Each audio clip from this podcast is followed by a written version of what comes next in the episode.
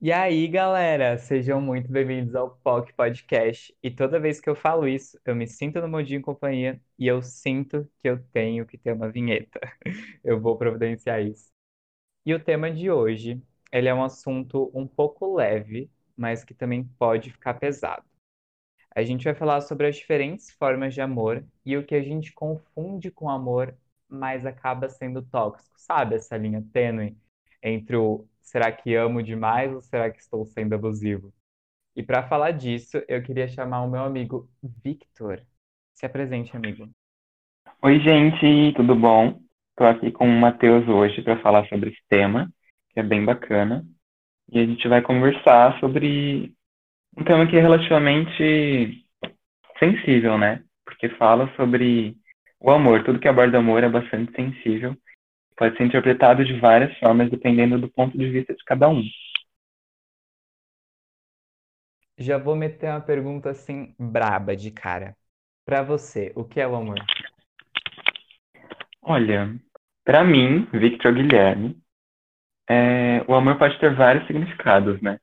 A gente acaba aqui definindo o amor como uma coisa só, mas, por exemplo, às vezes você ama fazendo carinho naquela pessoa, às vezes você ama trazendo coisas para essa pessoa, às vezes você ama quando você diz algo dela. Então, acho que o amor não tem significado, né? Ele é muito mais do que a Isso gente entra. imagina e eu não podia dar um significado, eu acho. Isso entra naquela coisa que a gente estava conversando das formas de amor, né?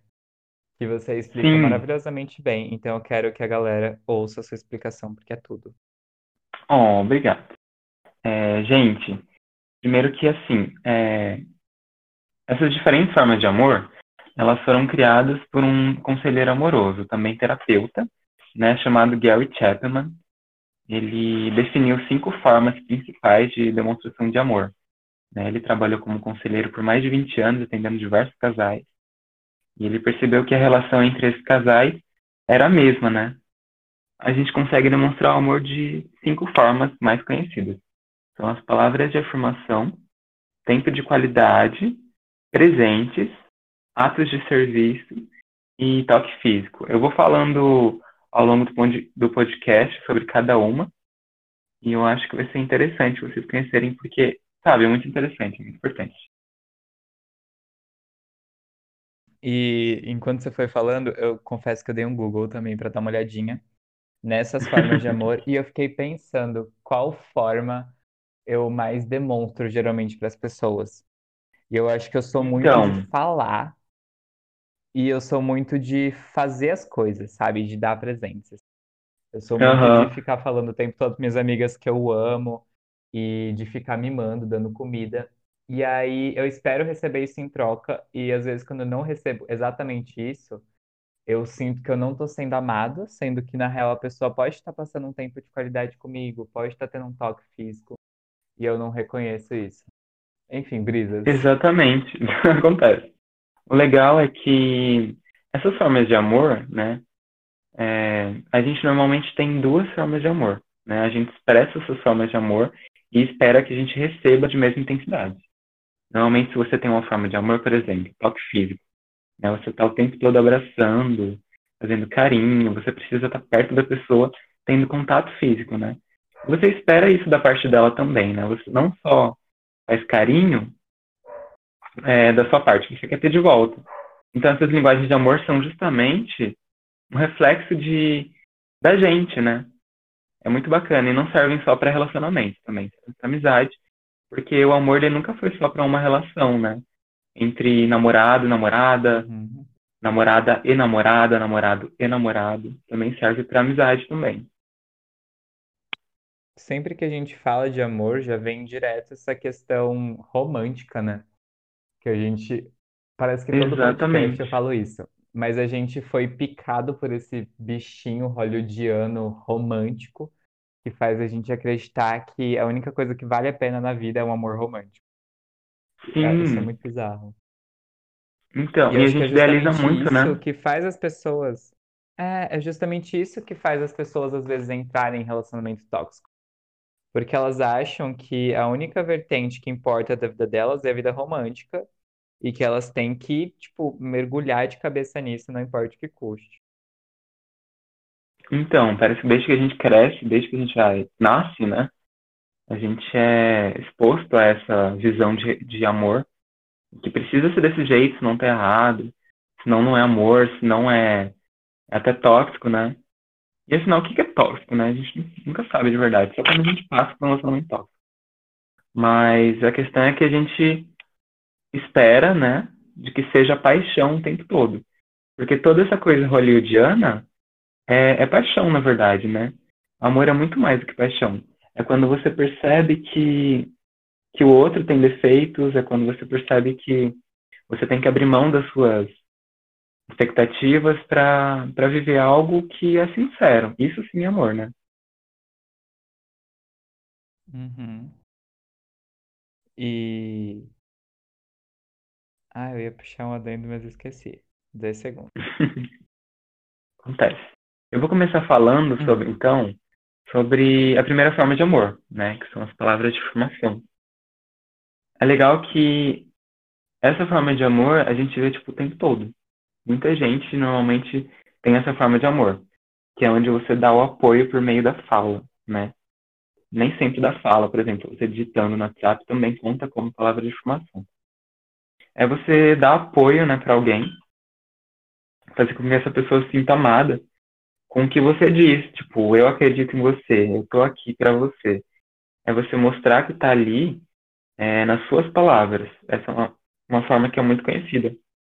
Tem também uma outra forma que se parece muito, que é a, a tempo de qualidade. Muita gente confunde porque é muito parecido. Né? Você estando ali dando apoio e dizendo isso é uma coisa. Mas agora você estando ali presente, mas não necessariamente falando nada, né? Você só está ali presente, fazendo as coisas para essa pessoa. É o tempo de qualidade, onde você está ali 100%, sendo presente, né? Ao lado dessa pessoa, e aí fazendo com que essa pessoa se sinta amada. São coisas muito parecidas, mas que têm significados bem diferentes. Você pode estar presente, mas você Esse pode não falar nada. fala. Uhum.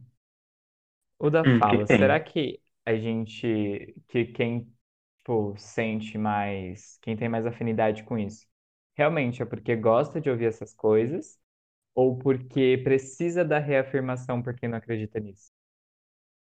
Então, a questão da fala é que gosta de ouvir essa mesma coisa, né? Normalmente a gente tem uma forma de amor, é, a gente expressa amor de uma forma, e é a forma que a gente quer receber amor também. Se você costuma dizer para as pessoas que você está presente, que aquela pessoa é capaz de fazer o que ela quiser, se você expressa por meio da, da fala, é sinal de que você também precisa disso de volta, entendeu?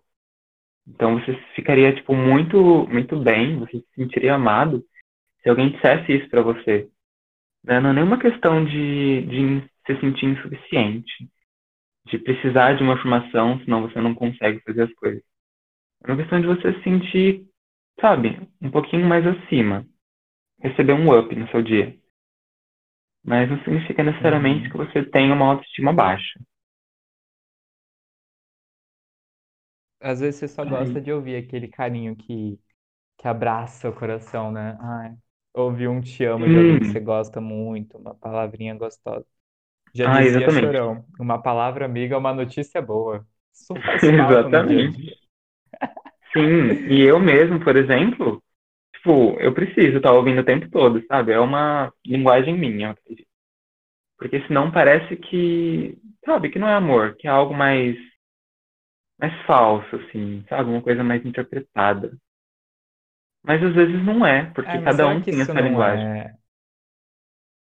É, mas será que não é uma questão de, tipo, sei lá, de, de idade, de tempo? Como Digo, por assim? exemplo, Como- você com seu namorado. De, tipo, não sei quanto tempo vocês estão juntos, mas, tipo, sei lá, de algo Uhum. que com o tempo você vai normalizando não ter isso. Porque nos meus relacionamentos longos eu percebia que quanto mais tempo, quanto mais o tempo passava, menos eu precisava afirmar, é, verbalmente. Ou menos eu sentia também. Eu só trago Então, então, sim, é muito uma questão de tempo, né? Porque cada um tem a sua linguagem e conforme o tempo vai passando, vai ficando claro para você no outro qual é a linguagem dele, né? E aí você não tem tanta necessidade de que a sua linguagem seja atendida, porque você reconhece que ele tem a dele e você também interpreta o que ele quer, quer dizer da maneira dele, né? Eu tendo essa necessidade de, de ouvir o tempo todo, conforme o tempo vai passando, eu vou entendendo que ele, por exemplo, já não é de dizer o tempo todo. E tudo bem, né? Porque o jeito dele de amar é outro. E eu reconheço a, a forma que ele expressa amor, portanto eu me sinto amado, né? A gente tem que aprender também a linguagem do outro. E às vezes até ensinar a nossa, né? Que é importante. Uhum. Hoje eu tô muito problematizador. Eu não sei o que aconteceu. Mas vamos lá. No seu caso, tipo, tudo bem, entendemos que é algo saudável. Mas no caso de alguém que tá em um relacionamento abusivo, tipo, será que ela não fica procurando essas linguagens e fantasiando na cabeça dela, tipo, achando pequenos detalhes para convencer de que aquela pessoa gosta dela e tá com ela e tal, só para ela manter tudo isso? Eu acho que tem um Entendi. pouco Você está querendo dizer se que dá para ensaiar essas linguagens, né, para manter aquela pessoa por perto de uma forma abusiva, né? É, Não necessariamente ensaiar, mas tipo assim, vamos supor, tem um casal lá, e aí o cara é super agressivo com ela, super. Mas, sei lá, no domingo à tarde ele gosta de ficar deitado com ela no sofá e ele só quer fazer aquilo. E aí ela pensa, ai não, mas ele é um puta babaca a semana toda, mas no domingo ele fica deitado comigo, porque ele gosta de mim. Sabe? Fica Uhum. procurando motivos pra para continuar agarrada àquela pessoa e acreditar que ela ama, quando na real só é uma relação de posse. Sim, sim. Eu acho que nesse caso, aí entra a questão de, de ser insuficiente, sabe? De ter uma autoestima baixa. Porque você se apega às migalhas do outro, né? Você, você percebe que tem muita coisa ruim, mas enquanto houver uma coisinha boa, você, você precisa daquilo, senão você vai ser uma pessoa sozinha.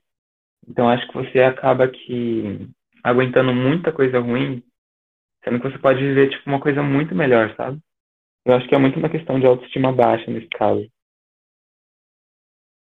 Total, esse negócio das migalhas é algo que é bizarro, porque eu já É passei por um relacionamento abusivo e as pessoas de fato te fazem pensar que elas são as únicas pessoas do, é, tipo, ela é a única pessoa do mundo que te suporta e que gosta de você e que releva o jeito que você é. Porque fora ele, ninguém mais no mundo vai te querer. E aí você já fica, meu Deus, eu vou ficar sozinho pro resto da minha vida. E vem toda aquela Sim, pressão. nossa, é uma coisa E, muito da nossa e, e cabeça. nunca. É, e aquela linha tênue que a gente comentou no, no começo do episódio, sobre posse, sobre, tipo, gostar demais e sobre começar a ser abusivo. Ela começa muito aí, né? Porque uma pessoa nunca chega Exato. pra você e fala: Oi, eu sou abusiva e vou, vou tentar te prender a minha vida. Ela sempre começa Aham. apaixonada demais, mostrando que você é um mundo pra ela e tananã. E aí vai e caminha pra essa situação. Exatamente. Quando você vai recebendo migalhas, né? Você vai percebendo que o relacionamento está se tornando abusivo, né? Porque você começa a, a sentir necessidades que naturalmente deveriam ser cumpridas, né? Atendidas. E aí, quando você, por exemplo, implora por alguma coisa no outro, sabe? É sinal de que aquilo não está sendo leve. Está começando a ser um peso, na verdade, né? Aí começa a entrar no relacionamento abusivo. Uhum. E você não percebe, normalmente. E quando percebe, você não tem aquela aquela determinação, não diria determinação, diria coragem, né? Para fazer algum, alguma coisa a respeito. Ou por achar que você não merece mais, né? Por achar que aquela pessoa é única no mundo e que ninguém mais daria certo com você. Ou por, por até mesmo se achar não merecedora de nada, né? E aí você se prende aquilo, porque aquela pessoa te merece. Então se torna uma coisa muito complicada, né? Só sabe discutir de um relacionamento abusivo quem de fato esteve em um. Eu não me vejo nesse direito porque, É. assim, eu não. É o meu primeiro relacionamento, né? Não acho que seja abusivo, graças a Deus. Mas vendo as outras pessoas, eu também percebo isso, né?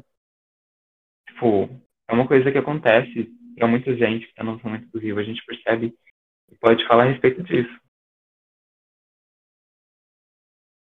Uhum. E é sempre muito foda quando, quando a gente fala sobre esses assuntos, como a gente tá nisso, né?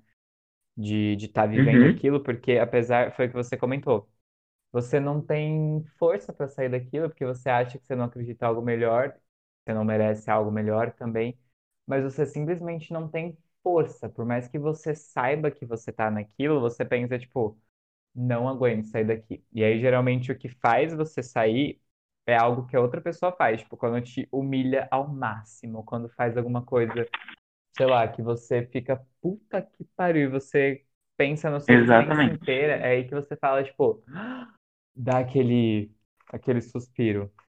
É aquele choque de E eu realidade, sinto que né? eu fui Tipo, meu redundante Deus. agora, mas eu, é, eu fui meio redundante, mas eu precisava falar sobre esse suspiro, assim, de liberdade. Porque pode ter alguém agora que tá ouvindo a gente que tá, sei lá, nessa situação e, e às vezes É, esse, essa, esse conteúdo vai dar uma ajudada. Mas eu vou ter que então, colocar vezes aviso ela de pode se identificar, né? Socorro, coloca.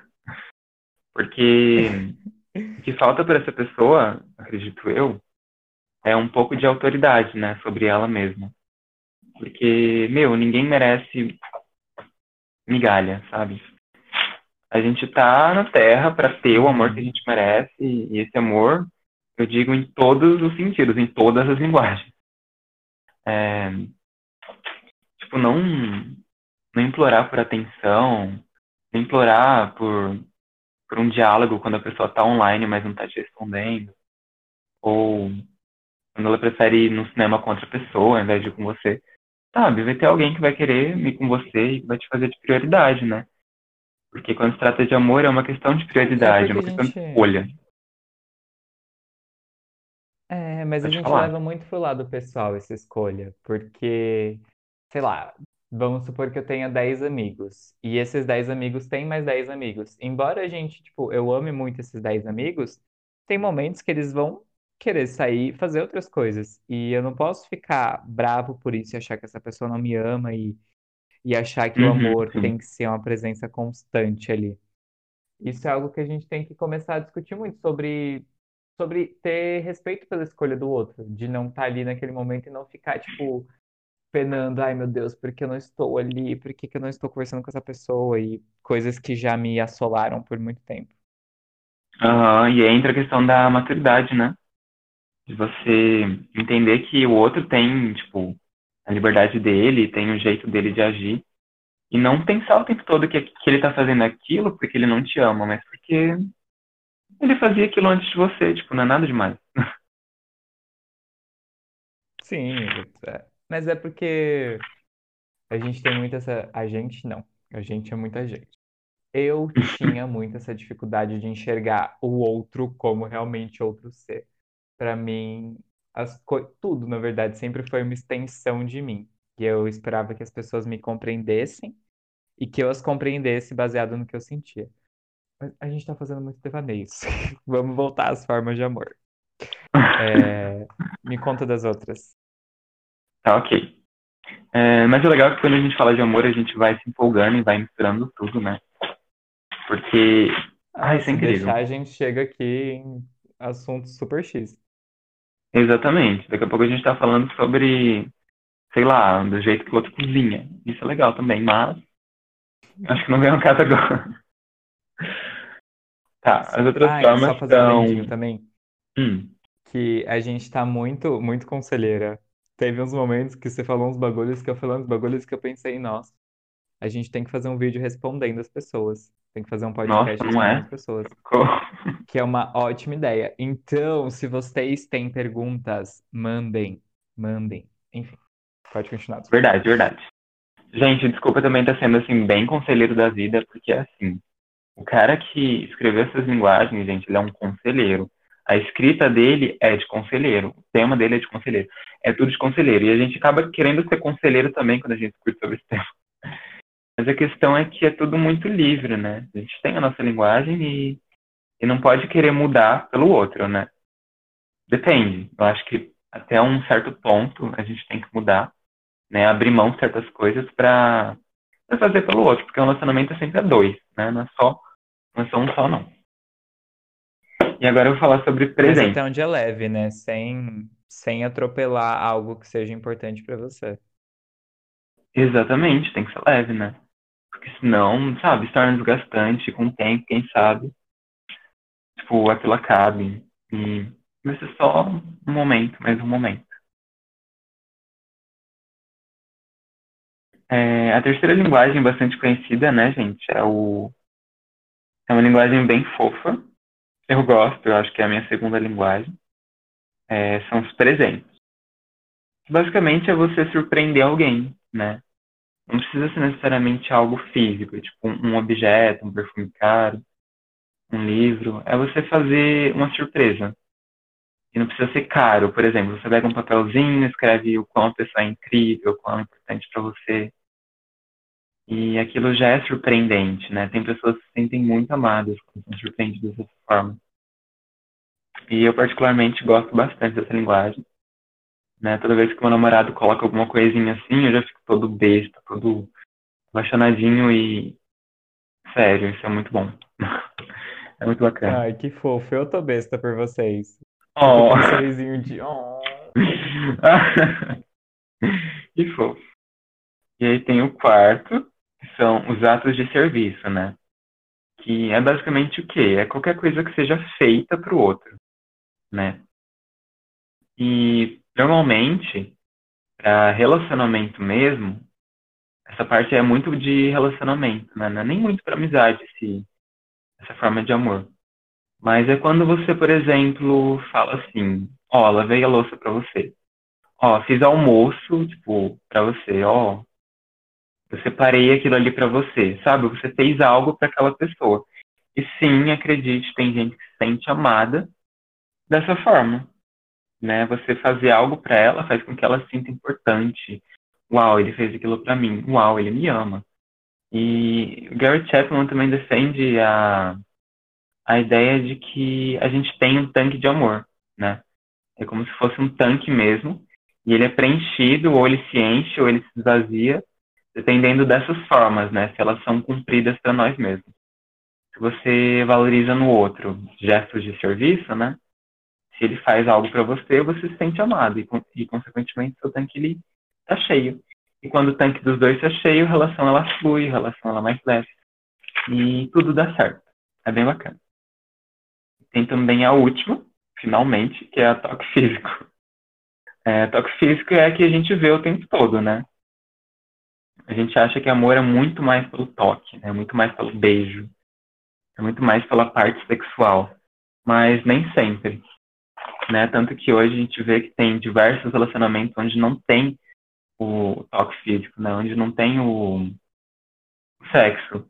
E não me, não vem em mente agora o nome, mas você sabe qual é o nome de casais que não se relacionam sexualmente? Assexuados? Não. Ou... Tem um nome. Calma aí, eu vou pesquisar rapidinho. Casais que não se relacionam. Exatamente. Google pesquisar. Uma pesquisa do Google. Sim, tá bom, relacionam sexualmente. Eu sei que Gwyneth não tem penetração. Super puxando. É, eu acho que era Gwyneth mesmo. Eles são os que não têm penetração. Então, é isso mesmo. Porque o, a penetração consta como toque físico, né?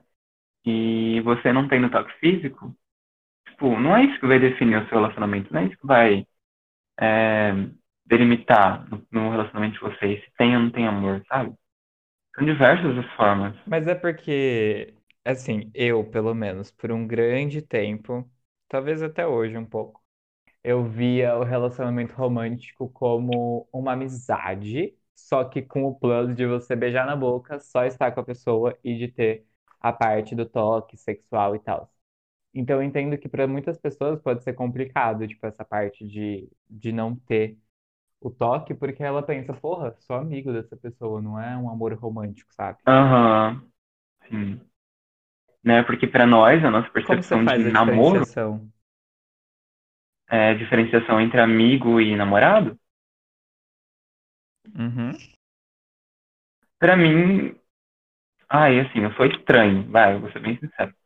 Sou bem estranho, mas pra mim, tipo, um namoro tem que ter muita amizade, às vezes até mais amizade, porque é uma questão minha, sabe? Eu gosto muito de dessa parceria, dessa desse companheirismo assim, de estar presente, de mostrar que vai vai fazer, tipo, algo por você, sabe? De poder te ajudar de alguma forma. E, e claro que também não abro mão da parte física, né? Para mim, no relacionamento precisa ter também o toque físico. Então, mas ainda no final, eu acho que eu valorizo mais um pouco, ainda mais um pouco, a parte de, de fidelidade, sabe? De estar sendo companheiro, de estar ajudando, de estar sendo um amigo. Eu acho que no fim, isso é o que mais importa para mim. Uhum. E agora eu tava pensando aqui, como todas essas formas de amor se encaixam fora da, da monogamia. Porque eu gravei um episódio hoje sobre monogamia, que eu não sei se vai antes ou depois desse, mas enfim. E eu tô pensando muito nessa questão. Como será que tudo isso se relaciona? Tipo, como será que é para uma pessoa não monogâmica, por exemplo, a questão do toque, porque já é algo mais, não sei se banalizado, mas algo mais menos focado em uma pessoa só, sabe? Uhum, sei, entendo bem. foi um... É, pode falar. Eu rompi sem querer. Não, é que eu tô olhando aqui pros meus discos só, tipo, viajando, pensando, pô, que fita, mas eu não consigo elaborar um, um- uma questão sobre isso, só tô tentando imaginar na minha cabeça como são as formas de amor para essas pessoas. Ah, sim. Como É é a porque assim, diferenciação do amor romântico pro, pro amor fraterno, sei lá, de amizade, eu quis dizer. aham, eu acho que essas formas aqui, elas são bastante conhecidas no relacionamento monogâmico, né? Porque, por exemplo, para uma pessoa poligâmica, né, ela vai conhecer diversas pessoas e essas diversas pessoas vão ter diversas formas de amor, de expressar amor. Então ela não vai ter só a dela em jogo, ela não vai estar lidando só com duas, três formas, né? Ela vai ter que, tipo, ela vai ter que ser um pouco mais flexível. Ela vai ter que aprender a, a falar, né, palavras de afirmação, vai ter que aprender a estar presente, que no caso eu tenho dificuldade. Ela vai ter que fazer as coisas para que aquela pessoa se sinta amada. Ela vai ter que beijar, abraçar, envolve toque físico. E vai ter que também surpreender, né, com presentes, com surpresas. Agora, num relaciona, é, num relacionamento monogâmico, você aprende só sobre o outro, né? Não tem mais ninguém ali. Então acaba se tornando um pouco mais fácil, né? Você aprende a, a interpretar o outro e também a agir, né, diferente. Você sai um pouquinho da sua forma de amor para entrar na do outro.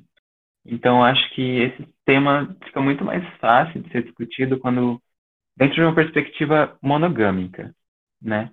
Quando é poligâmico, a gente sabe que dá mais trabalho, sim, porque você vai ter que estar Eu já pensei pelo contrário. saindo. Como? Agora, enquanto você estava falando, eu estava pensando aqui. Porque uma pessoa, por exemplo, os casais monogâmicos, no geral, Uhum, eles não têm muita abertura para falar sobre, sobre, sei lá, a forma que amam e a forma que expressam isso, porque tá meio que sempre atrelado à monogamia.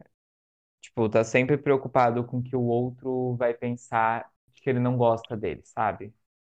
É, e uhum, aí, quando você tá numa, num relacionamento não mono, você já tá, você já não tem mais esse pressuposto de que você não gosta da pessoa. A pessoa entende que se você tá se relacionando com ela, independentemente de quantas outras você tá e de que forma você demonstre, você gosta dela. Então, acho que tem uhum, uma, uma via mais aberta para você falar, tipo, ó, eu gosto quando você faz isso, e eu gosto quando não gosto quando você faz isso. Eu acho que tem um diálogo maior.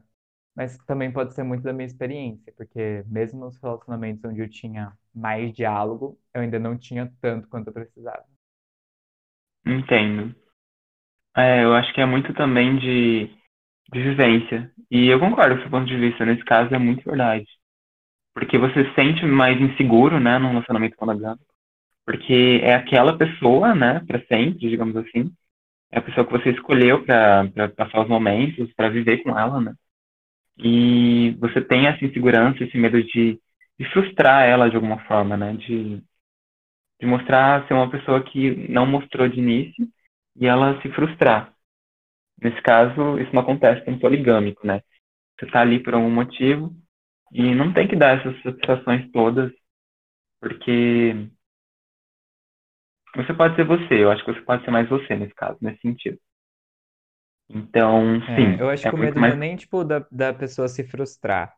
Eu acho que o medo é dela, de alguma forma, te abandonar. Sei lá, ou ver que Isso, você não é né? tão legal, ou ver que tem uma pessoa mais legal que você, ou, sei lá, sua cabeça cria mil paranoias. Sim, nossa, ai, complicado. sim.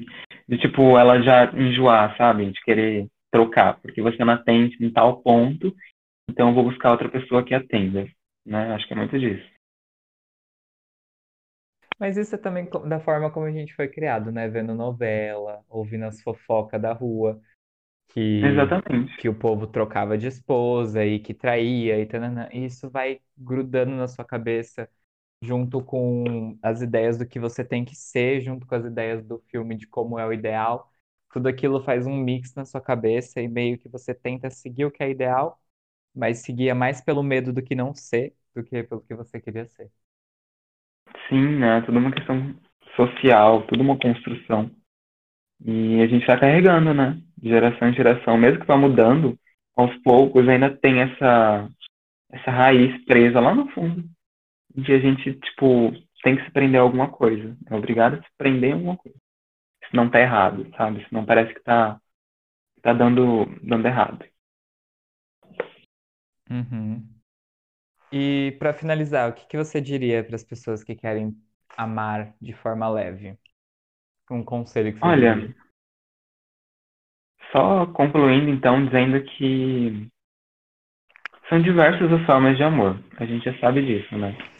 É legal quando a gente percebe em texto, né? Quando a gente percebe que é algo científico, comprovado, sabe? Essas formas de amor ficam muito mais claras na sua cabeça. E aí você percebe que você faz tal, que você deixa de fazer tal. E aí você se, se identifica. É legal quando a gente tem essa identificação. Mas, meu, não se prende a uma só forma, sabe? Você pode amar de diversas formas. E como a gente discutiu no início, não tem uma definição para o que é amor, né? Depende muito de você, de o que você quer para você, né? Mas diz isso para a pessoa que está ali com você, sabe? Seja sincera, seja transparente, para que ao longo do tempo nada precise mudar, né? Para pior, para que não seja desgastante e também para que não se torne abusivo, né? Eu acho que o segredo é você também ter é, ser confiante sobre o que você faz, sobre o que você diz, para que com o longo do tempo você não, não se perca na relação. Né? Então seja sincero e transparente desde o início. Se for para aquela pessoa ir embora desde cedo, é melhor que vá cedo, né? Melhor que vá cedo do que depois. Então seja você desde o início, porque aí você já vai saber na hora se tudo bem ser daquela forma, se vai ser sincero a partir daquele momento. E se não for, bola pra, bola pra frente. Né? Uhum. Porque, sabe, 7 bilhões de pessoas. Aí, Então, tudo, tudo. é Aí, isso thank you mesmo. next. Total. Exatamente, sabe? Só seja você. É isso, é o segredo. E é aquele clichê, mas que a gente precisa realmente reforçar, né? Pra você não se modificar para absolutamente ninguém Exatamente. e, e para você seguir, primeiro gostar de você, não procurar alguém pra te completar, pra suprir carência, mas porque você é tão foda e você é tão incrível que você merece uma pessoa incrível ao seu lado pra, tipo, estar ali contigo, mas não necessariamente completar.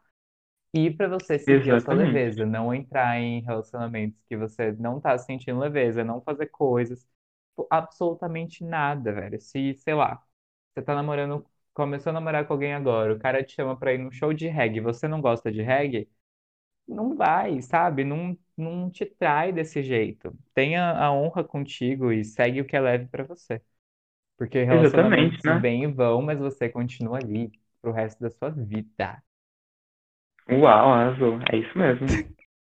Ai, tô me sentindo muito conselheira, eu amei. Não é? Não dá essa vibe de querer explicar e ajudar? Quando a gente fala sobre amor e assuntos assim? Dá, muito gostosinho falar sobre isso. Você Sim, é quer claro que mais ninguém é alguma perfeita. coisa? Ah, eu quero. Pode mandar. Gente, assim, todo mundo tem problema, né? Isso aí a gente já sabe. É, assim como eu também tive algumas questões no meu relacionamento, né? Nenhum relacionamento é perfeito. Então eu não vou, tipo, falar, ah, isso, isso é certo, isso é errado pra ninguém. Aqui a gente só conversou sobre um assunto da maneira mais aberta possível, né? Eu e o Matheus falando nossas perspectivas, nossa visão de mundo, assim. E, sabe, só foi fluindo assim. Mas a questão é que. É... Calma, lembrar. A questão é que você precisa ser você, porque senão, antes que você perceba, você vai estar num relacionamento abusivo, pode ter certeza. E é importante também que você tenha apoio e ajuda de amigos próximos que entendam o que está acontecendo, porque você sozinho é muito difícil sair daquilo. É, tipo, pede ajuda, mostre o que está acontecendo para algum amigo, que ele vai te ajudar e é isso, sabe? A gente tem que ser feliz e ponto, só isso. Você comentou um lance de tipo. Ai, a gente não vai finalizar um tema muito extenso. Não, mas pode falar sobre isso. Mas você comentou sobre nenhum relacionamento ser perfeito, todos terem problemas.